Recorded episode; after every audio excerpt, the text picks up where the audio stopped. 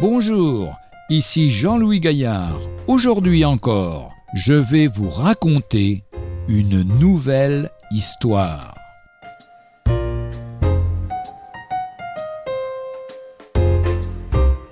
Athée ou paresseux?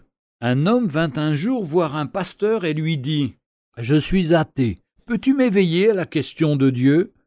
As-tu étudié l'Évangile, les Écritures Ah non, je suis athée.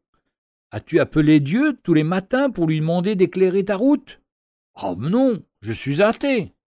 As-tu cherché une communauté pour trouver des frères et des sœurs avec qui partager ta quête? Non, je suis athée.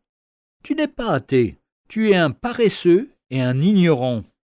Vous tous qui avez soif, venez aux eaux, même celui qui n'a pas d'argent, venez acheter et manger, venez acheter du vin et du lait sans argent, sans rien payer. Pourquoi pesez-vous de l'argent pour ce qui ne nourrit pas? Pourquoi travaillez-vous pour ce qui ne rassasie pas? Écoutez donc, et vous mangerez ce qui est bon. Votre âme se délectera de mes succulents. Prêtez l'oreille, venez à moi, écoutez, et votre âme vivra. Je traiterai avec vous une alliance éternelle pour rendre durable mes faveurs envers David. Ésaïe chapitre 55 versets 1 à 3. Retrouvez un jour une histoire sur www.365histoire.com.